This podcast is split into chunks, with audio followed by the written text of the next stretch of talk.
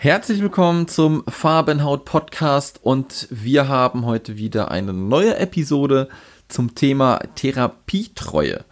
Wenn du also daran interessiert bist, ein bisschen über das Thema Therapietreue zu erfahren, solltest du die Folge unbedingt anhören, denn ich habe mir wieder einen Experten eingeladen hier im Podcast und zwar ist das der Dr. Stavermann. Und gemeinsam reden wir ein bisschen über das Thema Therapietreue und es ist wirklich ähm, Wahnsinn zu beobachten, ähm, wie viele Leute sich auch wirklich nicht an ihre Therapien halten und willkürlich einfach Entscheidungen treffen.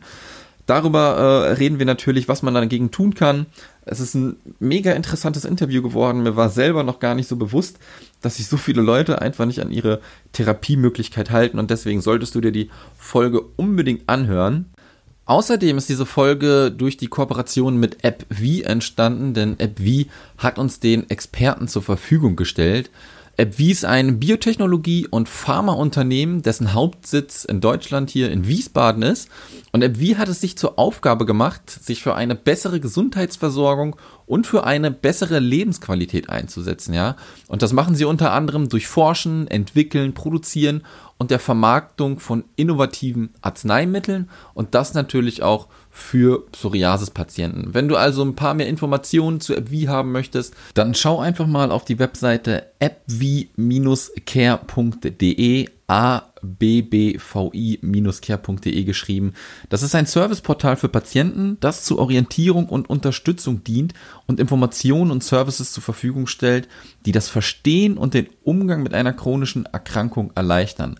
Außerdem kannst du dir auch nochmal angucken, appvi-care.de slash psoul, P-S-O-U-L. Psoul ist ein Magazin über mit und ohne Schuppenflechte. Die Zeitschrift für Menschen mit Psoriasis gibt es online und ist auch als digitales Abo erhältlich. Neben Fakten, Tipps und neuen Perspektiven kommen bei Psoul vor allem Menschen zu Wort, die von ihren eigenen Erfahrungen mit Psoriasis berichten. Und jetzt wünsche ich dir viel Spaß beim Podcast.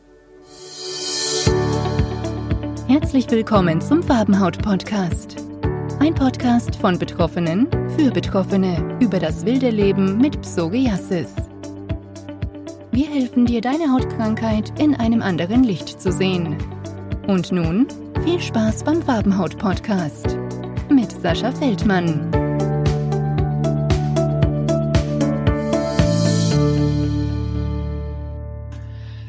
Herzlich willkommen zum Farbenhaut Podcast und heute haben wir mal wieder keinen Psoriasis-Patienten, sondern einen Experten, einen Arzt hier im Podcast und deswegen möchte ich ganz herzlich Dr. Stavermann begrüßen. Schönen guten Tag, Dr. Stavermann. Hallo. Super, dass Sie sich die Zeit genommen haben. Äh, wir mussten ein bisschen rumwurzeln, beziehungsweise ich habe das Ganze ein bisschen verfendt. Deswegen nochmal vielen, vielen Dank, dass Sie sich jetzt nochmal die Zeit genommen haben. Und wir möchten heute so ein bisschen über das Thema ähm, Therapietreue bei Psoriasis sprechen. Aber bevor wir darauf, denke ich mal, so ein bisschen eingehen, ähm, ist es, glaube ich, immer ganz interessant für die Zuhörer auch zu erfahren, äh, mit wem wir denn da eigentlich sprechen. Deswegen können Sie mal so ein bisschen Input geben, woher Sie kommen, äh, worauf Sie genau spezialisiert sind und warum Sie das tun, was Sie machen. Ich bin seit 20 Jahren niedergelassener Dermatologe in Berlin im Süden mhm. von Berlin, habe dort eine große Praxis mit mehreren Kollegen zusammen, habe mich immer schon für die chronisch entzündlichen Erkrankungen interessiert, äh, auch in, ins Praxisschema eingebaut, neben den operativen Sachen und äh, beschäftige mich seit 10, 15 Jahren intensiver auch mit der Schuppenfläche, mit allen Innovationen. Ich bin hier Vorsitzender im PSONET Berlin-Brandenburg gewesen, bin jetzt noch im Vorstand und bin halt auf vielen Kongressen auch tätig als Referent zum Thema Schuppenflechte. Mhm. Wir, wir, betreuen im Monat, ich sag mal, so ungefähr 600 Patienten mit Schuppenflechte, jede Ausprägung, also leicht, mittelstark bis stark und wir wenden in unserer Praxis auch das gesamte Spektrum der derzeit vorhandenen Therapeutika an. Wow, ist es denn ähm, so oder beziehungsweise hat das irgendeinen Grund, warum Sie sich auf die Dermatologie irgendwie spezialisiert haben oder ist das einfach so im Verlauf äh, Ihres Lebens gekommen? Ne, Dermatologie war irgendwann im Ende, gegen Ende des Studiums das Fach, was ich machen wollte. Es mhm. hat ja, es hat ja ähm, eine große Breite, das ist ja interessant. Letztendlich betreuen Sie Neugeborene bis hin zu ja. Menschen, die dann ins Reich der Ewigkeit eingehen und haben ein großes Spektrum. Sie können operieren, sie können äh, chronische Erkrankungen behandeln, medikamentös, sie können Lokaltherapie machen, sie können selbstverständlich auch gewisse ästhetische Sachen machen und dieses mhm. Spektrum mhm ähm, bei aller Unaufgeregtheit, sprich diese Notfallsituation und ähnliches, ähm, ist mhm. einfach total spannend. Ja, absolut. Ähm, wir hatten ja auch im Podcast schon mal ein, ein paar Ärzte zu Gast, die ähm, natürlich auch den Hintergrund hatten, dass sie auch selbst an Psoriasis erkrankt äh, sind und äh, deswegen diesen Weg eingeschlagen haben. Und deswegen ist das immer ganz interessant zu erfahren, wie denn der Weg dahin geführt hat, ähm, was sie denn jetzt wirklich gerade als Arzt äh, ausführen. Ne? Das ist ähm, bei mir nicht der Fall. Also ich habe ja. zum, zum, Glück, kann man sagen. Ja, absolut. keine, keine Schuppenpflicht. Ja. Ähm, dann lassen Sie uns doch mal reingehen, ein bisschen auch äh, direkt in das Thema ähm, Therapietreue. Es äh, hat auch so einen schönen Fachbegriff, ähm, ich weiß nicht, ob ich ihn richtig ausspreche, auf Deutsch. Äh, Adherence kommt aus dem Englischen Adherence, wenn ich das so ausspreche. Ähm, das können Sie gleich auch nochmal eingreifen und mich korrigieren. Ähm, können Sie ähm, mal kurz erklären, was unter, was man unter Therapietreue versteht? Ja, letztendlich ist das das Zusammenspiel zwischen Patient und Arzt, was ja heute unerlässlich ist, gerade bei chronischen Erkrankungen, wo man dann weiß, man erarbeitet gemeinsam einen Therapieplan, der mhm. viele Facetten, also viele Aspekte äh, beinhalten kann. Und dieser Therapieplan wird dann auch vom Patienten eingehalten, beziehungsweise in dem Moment, in dem er nicht mehr eingehalten wird, ist er auch so offen, dass er das mit seinem Therapeuten, sprich mit dem Arzt kommuniziert, damit wir beide auf dem gleichen Stand sind und nicht äh, unterschiedliche Aspekte betrachten, was wenig hilfreich ist bei dieser chronischen Erkrankung. Mhm. Das heißt, nimmt der Patient die, äh, ist, ist es überhaupt praktikabel, was sie ausgedacht haben oder gemeinsam verfolgen, welchen Weg ist das für ihn auch von seiner äh, psychischen Situation oder von seiner äh, Situation, das in den Alltag einzubauen? Bei allen Bedenken hinsichtlich Nebenwirkungen ist er da ausreichend betreut, fühlt er sich da ausreichend betreut, um auch diese Therapie durchzuziehen und nimmt nicht irgendein Rezept von mir und legt das in die ähm, Schublade und sagt mir nach sechs oder acht Wochen wieder, das hat alles nicht gewirkt. ja, ja. Was durchaus die, der Realität entspricht, dass Patienten sich auch nicht trauen, äh, dem Doktor zu sagen, dass sie die Therapie doof finden oder dass sie irgendwo gelesen haben, dass das gefährlich sein könnte und sie nicht trauen, das zu kommunizieren, dann lassen das lieber weg und setzen sich hin und sagen, das hilft ja alles nichts. Und wir rackern uns ab, im wahrsten Sinne ja, ja. Gedanken und in Wirklichkeit liegt es nur daran, dass das Medikament nicht genommen wird. ja, ja, absolut, äh, wo Sie das gerade sagen. Äh, ja, man googelt dann mal schnell und sieht dann, wie böse vielleicht alles sein kann irgendwie und dann wird man schnell abgeschreckt, ne? Ja, gut, aber das ist ja genau das, das, was ich mit meinen Patienten auch dann oft bespreche. Ich sage immer, wer geht in diese Chats rein? Natürlich ja. Menschen, die sich informieren, aber wenn sie diese im emotionalen Chats haben, dann sind das meistens Leute, denen es nicht gut geht. Ja, absolut. Denen, die, die, die wir heute gut behandeln mit einer Schuppenfläche, die haben gar keine Zeit in Chat zu gehen, weil die irgendwie ihr Leben wieder genießen und ganz andere Sachen machen.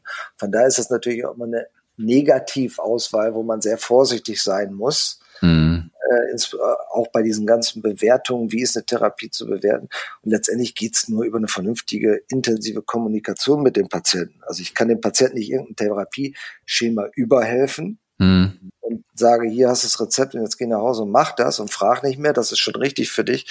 So kommt, kommt man nicht weiter, weil das wird diese Adherence oder Adherenz, früher nannte man es Compliance, mhm. äh, ähm, nicht förder, äh, das ist dem nicht förderlich und damit ist die Therapietreue und auch ein möglicher Erfolg einer Therapie nicht möglich. Und das ist das Entscheidende dabei. Ja, absolut. Und äh, das haben wir auch festgestellt. Das ist immer so, ähm, wenn es einem nicht gut geht oder wenn man was zu meckert hat auch irgendwo, ne, dann ist man schnell dabei, irgendwo was da reinzuschreiben. Aber wenn es einem gut geht oder irgendwas gut ist oder jemanden zu loben, dann wird das nicht so gemacht. Wir vergleichen das ab und zu mal mit so Amazon-Bewertungen. Ne? Hört sich vielleicht im ersten Moment blöd an, aber wann schreibt man da was hin, wenn man, wenn man was nicht gefällt?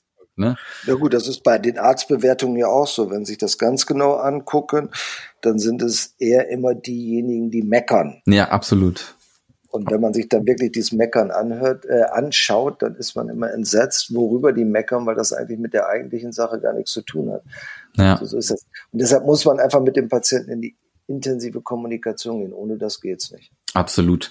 Und ähm, die Therapietreue ist ja, glaube ich, gerade dann auch wirklich bei der Psoriasis extrem wichtig. Können Sie da vielleicht nochmal, Sie sind gerade schon mal drauf eingegangen, aber nochmal vielleicht ein bisschen explizit erklären, warum es bei der Psoriasis so wichtig ist, das einzuhalten und das Ganze nicht schon irgendwie nach einer Woche sausen zu lassen?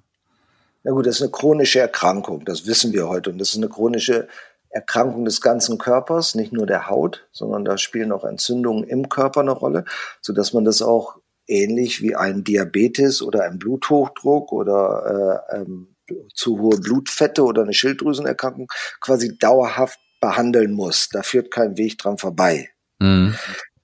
Äh, und äh, das bedeutet äh, halt einfach, dass wir dann auch hergehen müssen und äh, diese, diese Therapie auch dauerhaft durchführen, weil es gibt kein Medikament, wo sie eine Pille nehmen oder eine Spritze und dann ist eine chronische Erkrankung vorbei. Und das muss der Patient einfach wissen. Das war früher anders, da hat man immer behandelt, bis die Hautveränderungen vorbei waren und dann ist man, äh, hat man wieder aufgehört und dann sind sie wiedergekommen, dann ja. hat man wieder angefangen.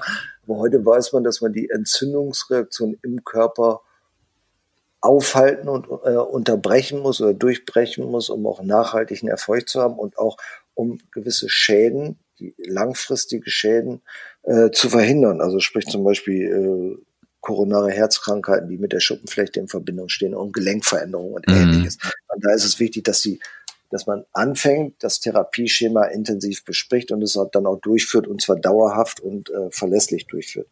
Absolut, absolut. Ähm, also ich bin ja selbst Betroffener und ich kenne das. Ähm, mein Medikament hat auch erst nach gut zwei Monaten angefangen zu wirken und da muss man dann halt wirklich einfach durchhalten. Ne?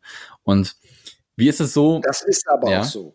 Ja, ja, also es gibt absolut. Mittlerweile gibt es die modernen Medikamente, die vielleicht nach vier Wochen schon äh, gute Erfolge zeigen. Hm. Aber eigentlich muss man da, die kommt ja auch nicht von heute auf morgen, die Schuppenflechte. Ja. Und die besteht ja nicht nur drei Tage, wenn sie zum Arzt gehen, sondern die besteht ja als ein länger. Von daher muss man da auch ein bisschen Geduld haben, muss dabei bleiben, so schwer das teilweise fällt. Mhm. Aber das ist halt einfach auch die Kommunikation zwischen Arzt und Patient. Genau. Und ähm, wie ist es dann so, wenn, wenn ein Patient zu Ihnen kommt oder in Ihre Praxis? Ähm, worauf muss man denn achten, wenn man so eine Therapie wählt? Also wir wissen mittlerweile, es gibt ähm, x beliebige Methoden und man weiß halt nicht so wirklich, was soll man machen und wie gehen Sie da auf den Patienten ein und wie schauen Sie bei der Therapieauswahl? Und das zweite hinten dran würde ich gleich mitnehmen, so wie ist die Erwartungshaltung? Wie, wie gibt man dem Patienten die Erwartung mit, das funktioniert auf jeden Fall oder sollte man einfach irgendwie erstmal gucken, okay, wir versuchen das jetzt mal, aber denkt positiv, dass es funktioniert? Also was man ganz klar bei der Schuppenflechte momentan auch sagen muss, und das ist auch das, wo man ganz ehrlich sein muss, wir können sie nicht heilen. Mhm. Aber wir können die mit den derzeitigen Therapien, und es gibt, glaube ich, für jeden Schuppenflechtenpatienten eine geeignete Therapie, die gibt es vielleicht nicht aus der Schublade genommen sofort, sondern man muss auch gewisse Sachen dann vielleicht mal ausprobieren. Aber man kann dem Patienten deutlich besser bis hin zur Hauterscheinungsfreiheit. Und das mhm. ist ja unser Ziel. Also unser Ziel ist ja, dass der Patient keine Hautveränderung mehr hat. Weil in dem Moment, in dem er keine Hautveränderung hat, hat er meistens auch keine Entzündung mehr. Und das ist das Ziel, was wir haben. Und ähm, das, das muss man halt einfach, das ist wirklich ein intensiver Prozess. Das bedeutet auch zu Anfang mehrere intensive Sitzungen, um zu, abzuklären, was hat er für eine Schupfenwette, wie lange besteht die, was hat er für Komorbiditäten, also Begleiterkrankungen, was nimmt er für Begleitmedikation, wie mhm. ist seine soziale Situation, wie ist seine berufliche Situation. Also ich kann nicht einem eine, eine Bestrahlungstherapie ähm, empfehlen oder verordnen, wo er dreimal die Woche in die Praxis kommt, wenn er eigentlich nur einmal am Tag in der Stadt, äh, einmal in der Woche in der Stadt ist und ansonsten durch die Gegend jettet als ja. irgendwie Handelsvertreter und so weiter. Das ist irrational. Genauso ist das mit den, mit den Medikamenten. Hat jemand eine Spritzenangst oder ist er in der Lage, das selber zu spritzen? Wie lang sollen die Intervalle sein? Wie ist auch die Verlässlichkeit? Also für uns ist ja auch ganz wichtig, dass der Patient sagt, wenn irgendetwas auftaucht an, mhm. an, Beschwerden, an Nebenwirkungen dieser Medikamente. Von daher ist es auch manchmal jetzt mit den neuen Medikamenten, die man ja nur alle zwölf Wochen geben muss, ein bisschen schwierig. Dann kommen die nicht, dann haben die, ja. äh, verschleppen die diese Nebenwirkungen, äh, insbesondere bei den Infektionen. Und das ist natürlich dann nicht besonders förderlich. Also man muss mit denen wirklich ganz genau besprechen, was wollt ihr, wie verlässlich seid ihr in der Therapie, was ist euer Ziel? Mhm. Reicht es schon, wenn wenn nur äh, die sichtbaren Areale nicht mehr betroffen sind oder wollt ihr komplett erscheinungsfrei sein? Und äh, wie denkt ihr darüber? Das ist halt einfach, das ist ein Miteinander, um auch diese Therapietreue zu erhalten, weil ansonsten funktioniert das nicht. Hm. Man, man weiß immer noch aus amerikanischen Studien, dass die durchschnittliche, äh, durchschnittliche Verbleib auf einem Medikament, das war jetzt ein paar Jahre alt, mhm. die Studie, aber 18 Monate ist. Ja, ja, ja. ja. Bei, bei einer Erkrankung, die chronisch ist und das nutzt nichts. Sie würden auch keinen Bluthochdruck 18 Monate behandeln. Ja. Der muss halt wahlweise mit verschiedenen Methoden lebenslang behandelt werden. Ob das nun Diät und Sport ist oder Medikamente, das bleibt dahingestellt. Aber sie müssen ihn behandeln und müssen sich darum kümmern und nicht nach 18 Monaten aufhören. Und das ist halt das Große. Ja, absolut. Und äh, wie ist das so? Nehmen wir mal an, ein Patient ist nun da, die Therapie schlägt an und der Patient denkt sich auf einmal von alleine, ach, anstatt äh, 20 Milligramm mache ich jetzt mal 10 Milligramm. Ähm, sollte der das machen oder sollte man da schon irgendwie eine Rücksprache mit dem Arzt halten, ne, dass man da vielleicht vielleicht ein paar Optimierungen vornimmt auch? Auf keinen Fall. Also sagen wir so, der, der Patient sollte an seiner Therapie, außer eventuell an der Frequenz der ähm, Lokalbehandlung, also der äh, Salbenbehandlung, da kann man vielleicht drüber diskutieren, aber bei den Systemtherapien sollte er auf keinen Fall eigenmächtig die Intervalle verlängern oder verkürzen oder äh, die, äh, die Dosis erhöhen oder sehr eigenständig äh, verringern, mhm. weil das, das kann nicht funktionieren, weil das hat beträchtlich, das kann beträchtliche Nebenwirkungen haben und äh, vor allen Dingen wissen wir dann gar nicht, wie wir den weiterführen können und der kommt dann zu uns und plötzlich ist irgendwas, was nicht so korrekt ist, also Nebenwirkungen da oder Verschlechterung der Haut, wir wissen nicht warum und dann erfahren wir ja gut, ich habe die Dosis mal halbiert oder ich, eine Spritze ist mir runtergefallen, die ist zerbrochen, habe ich gedacht, ach, hole ich mir keine neue, reicht ja, wenn ich die nächste in vier statt in zwei Wochen nehme. Das auf keinen Fall. Also diese Therapieintervalle sind heute noch so, dass man sie auch einhalten sollte, es sei denn, wir als Ärzte mhm. verändern sie. Ähm, wie ist es denn, ähm, wenn ein Patient jetzt wirklich irgendwie nach zwei Monaten merkt, merkt, verflucht, das äh, funktioniert nicht oder er denkt, es funktioniert nicht und bekommt irgendwelche Nebenwirkungen? Ähm, ist man dann sofort dabei, die Therapie äh, umzuswitchen oder versucht man da irgendwie einzugreifen, dass man doch noch diese Therapie versucht oder wie ist so Ihr Vorgehen dabei? Also momentan ist eigentlich die Sprachregelung bei uns oder bei mir, vor einem Viertel, äh, vor 16 Wochen, mhm. also vier Monaten, können wir allenfalls über Nebenwirkungen reden. Und über alle Wirkungen sind wir glücklich. Ja. Die neuen Medikamente sind ein bisschen schneller, aber man braucht einfach vier Monate, um bei den meisten dieser Therapeutika sehen, sind wir auf der richtigen äh, Spur oder müssen wir eventuell wechseln. Es sei denn, es treten Nebenwirkungen auf. Werden die Nebenwirkungen unerträglich, führt kein Weg daran vorbei, in Absprache mit dem behandelnden Arzt auf was anderes umzusteigen. Mm. Aber, aber nicht sofort. Also es gibt diese, diese Switchen, na, das vertrage ich nicht, ich habe heute mal ein bisschen Bauchkrummeln, also brauche ich ein neues Medikament. Das ist natürlich Nonsens. Man muss schon gucken, auch ist das, ist diese Nebenwirkung medikamentbezogen oder liegt sie an anderen Dingen? Also das ist schon ein bisschen Sherlock Holmes Spiel. Ja. Ähm, jetzt haben Sie eben auch schon mal so die äh, neuartigen Medikamente ein bisschen angesprochen, ne? Und das sind ja sozusagen, glaube ich, ähm, die Biologika, ja, die ja. äh, jetzt diese neuartigen Medikamente sind. Und die Leute, auch durchs Internet natürlich, kommen immer da drauf, ähm, dass es da immer mehr gibt und äh, super Ergebnisse auch erzielt werden halt. Ne? Ist es jetzt auch schon so, dass die Leute äh, zu, in ihre Praxis kommen und sagen, ich will das äh, Biologika haben und nichts anderes und können sie das so machen? Oder ähm, meiner Wahrnehmung ist es, glaube ich, immer so, man muss erst alles andere probieren oder ist das anders schon? Ja, also erstmal seit zehn Jahren haben wir die Biologiker und die werden ständig weiterentwickelt und die Ergebnisse sind momentan sehr, sehr mhm. gut. Also sie können fast 70 Prozent komplett in eine komplette Abheilung bringen. Ja. Und auch dauerhaft. Also das ist ja das Interessante. Es geht nicht nur einmal oder es geht, hält nicht nur für drei Wochen, sondern es ist dauerhaft. Das sind die neuesten Ergebnisse und das ist wirklich phänomenal. Äh, zur Verordnungsweise, die Regeln sind nach wie vor immer so, noch so, dass wir mit einer Konvention, also es gibt so ein abgestuftes mhm. Schema, aber eigentlich muss man noch mit einer konventionellen Therapie beginnen, auch preisgünstiger.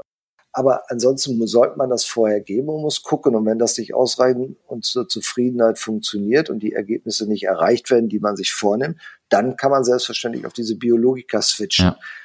Es gibt aber auch die Ausnahmen, das ist heute zulassen, weil man sagt immer, man sagt immer First oder Second Line, das heißt Erstlinientherapie oder Zweitlinientherapie. Einige dieser Biologika sind auch Erstlinientherapie. Die sind aber dann an bestimmte schwere Ausprägungen der Erkrankung mm, gebunden. Okay. Oder an besondere äh, Dinge, die mit der konventionellen Therapie nicht so gut in den Griff zu bekommen sind, wie zum Beispiel Nagelveränderungen, wie zum Beispiel Kopfhautveränderungen, wie zum Beispiel Psoriasis in den, äh, in den ähm, Gelenk, äh, nee, nicht in den Gelenk, sondern in den Hautspalten. Ja. Das sind sehr, und da kann man dann in Ausnahmefällen oder bei entsprechender Dokumentation und Abwägung kann man dann sofort ein Biologikum ah, okay, geben. Okay, okay, ähm, ist es denn schon vorgekommen, dass wirklich Patienten sofort zu Ihnen gekommen sind und dann gesagt haben, ich möchte das Biologika? Das, das nimmt ständig ja, das zu. Die sind ja gut informiert. Ich meine, die, die selbst ähm, Hilfegruppen informieren. Im Internet steht die Industrie informiert und wir haben das eigentlich regelmäßig, dass sie kommen und sagen, ich will die Spritze. Ja, das glaube ich. Gut, das ist ja in Ordnung. Ein gut informierter Patient, der sich trotzdem, der sich dann trotzdem darauf einlässt, dass man das gemeinsam macht und der nicht alles besser weiß, mhm. äh, ist, ein, ist ein willkommener Patient. Ja, absolut, absolut. Ähm, Lassen Sie uns mal dahin gehen, ähm, inwieweit Sie vielleicht so ein paar Tipps geben können, wie die Patienten wirklich an ihre Medikamente äh, denken können. Selbst äh, bei mir kommt es echt mal vor, dass ich das mal vergesse. Dann, ich habe zwar einen Wecker gestellt, aber gibt es da irgendwelche Methoden oder so, dass die Patienten wirklich immer dran denken, ihre Spritze zu kriegen oder ihre Tablette zu nehmen? Ja gut, bei den neuen Medikamenten, die alle zwölf Wochen jetzt gegeben werden, da muss man ja vorher zur Blutentnahme. Mhm. Äh, es gibt auch mit den Ärzten Recall-Maßnahmen. Es gibt auch über diese äh, Care-Programme der unterschiedlichen Anbieter gibt es auch ähm, Recall- oder Erinnerungsservice übers Internet, SMS und so weiter. Also da gibt es verschiedene äh, Möglichkeiten. Ach, das kann ich noch gar nicht. Das ist verrückt. Biologiker kriegen sie über die Care-Programme, in die man sich eintragen kann, wo man dann auch gewisse Unterstützung kriegt, wenn man auf Reisen geht, wenn man Übersetzungen braucht, dass man dieses Medikament braucht, wenn man eine Erklärung für den amerikanischen Zoll haben, dass man da keine gefährlichen Waffen, sondern nur ein Medikament im, im Koffer hat. Solche Dinge kriegen sie. Sie kriegen dann auch zum Teil Ersatz, wenn ihnen mal so eine Spritze runterfällt und die zerst äh, äh, mhm. kaputt geht und weil das ist ja dann immer schwierig, wenn der Arzt es verordnen muss, dann kommt, kommt das aus seinem Budget und solche Dinge. Und da können Sie auch ähm, Fragen äußern, und natürlich können Sie da auch so Recall-Systeme aktivieren, dass die Sie, was weiß ich, drei Tage bevor Sie, also äh, Sie, äh, was weiß ich, wieder eine Spritze brauchen oder zum Arzt müssen, zur Blutentnahme vorher, dass Sie dort eine Erinnerungs-SMS kriegen. Da gibt es durchaus äh, verschiedenste Sachen. Das geht aber auch zum Teil schon von den Praxen aus, dass die Praxen die Patienten informieren und sagen, kommen Sie bitte zur Blutentnahme, weil in einer Woche ist Ihre Spritze wieder dran und wir wollen vorher ein Blutbild haben. Ja, das ist super. Also das kannte ich echt noch nicht. Ja, ja, das gibt Vielleicht liegt es auch daran, äh, dass meine Arztpraxis auf dem Dorf ist. das könnte sein, dass der noch nicht äh, äh, so ähm, eingestellt ist. Ich bin eigentlich soweit mit dem, was ich fragen ähm, wollte, durch. Können Sie ähm, noch mal kurz zusammenfassen, was vielleicht so die Grundregeln bei der Therapietreue sind, ähm, die man vielleicht einhalten muss, damit das Ganze auch wirklich funktioniert? Gut, also das Wichtigste ist ein vernünftiges Verhältnis zwischen Arzt ja. und Patient, ein vertrauensvolles Verhältnis. Das heißt, äh, in dem dann auch über die Therapie so gesprochen wird, dass beide Seiten zufrieden sind. Also es geht nach wie vor nicht, dass der Patient irgendwie sagt, ich will nur das und alles andere ist Quatsch. Und es, auf der anderen Seite geht es auch nicht, dass der Doktor dem Patienten irgendein äh, Therapieschema, was er nicht versteht, nicht nachvollziehen kann, wo er Bedenken hat, überstülpt. Das funktioniert nicht. Also es geht nur mit in einem guten Miteinander, diese Therapie einzuleiten, durchzuführen und zu begleiten. Und dann ist das heute wirklich sehr erfolgreich bei der Schule. Ich glaube, das ist ein sehr gutes Schlusswort. Können Sie vielleicht zu allerletzt nochmal vielleicht ähm, Informationen geben dazu, wo man vielleicht auch Ihre Praxis finden kann? Oder möchten Sie sonst vielleicht noch irgendwelche Internetadressen nennen, wo vielleicht Patienten sich informieren können? Weil ich könnte mir vorstellen, ähm, nach dem Gespräch äh, wird man Ihren Namen ein bisschen googeln. Also ja gut, meine Praxis ist im Süden von Berlin da kann man gerne hinkommen, da braucht man auch keine Termine, sondern wir arbeiten ohne Termine. Ansonsten gibt es sehr gute Kampagnen und die Informationen können Sie auch beim Berufsverband der deutschen Dermatologen mhm. bvdd.de erhalten. Dort gibt es auch äh, Informationen für Patienten und natürlich auch auf den, in den Foren, wie zum Beispiel auch bei Farben. Ja, absolut, absolut. Super. Ich äh, darf mich äh, ganz herzlich bei ihm bedanken für das echt tolle Gespräch über ähm, das Thema Therapietreue. Ähm, wie man sieht, hatten wir das auch immer, ähm, also jeder Podcast bringt mir auch immer neue Erkenntnisse. Das finde ich also super am Podcasten. Und wenn man dann noch mit Experten spricht, sowieso. Deswegen vielen, vielen Dank, dass Sie sich nochmal die Zeit genommen haben. Und äh, vielleicht sieht man sich nochmal vielleicht auf den ein oder anderen Kongress oder Veranstaltung. Und vielleicht auch nochmal irgendwann in absehbarer Zeit noch einen Podcast machen. Und ich wünsche Ihnen einen schönen Tag. Ich Ihnen auch. Vielen Dank. Hat viel Spaß gemacht. Tschüss. Dankeschön. Tschüss. Das war der Farbenhaut-Podcast.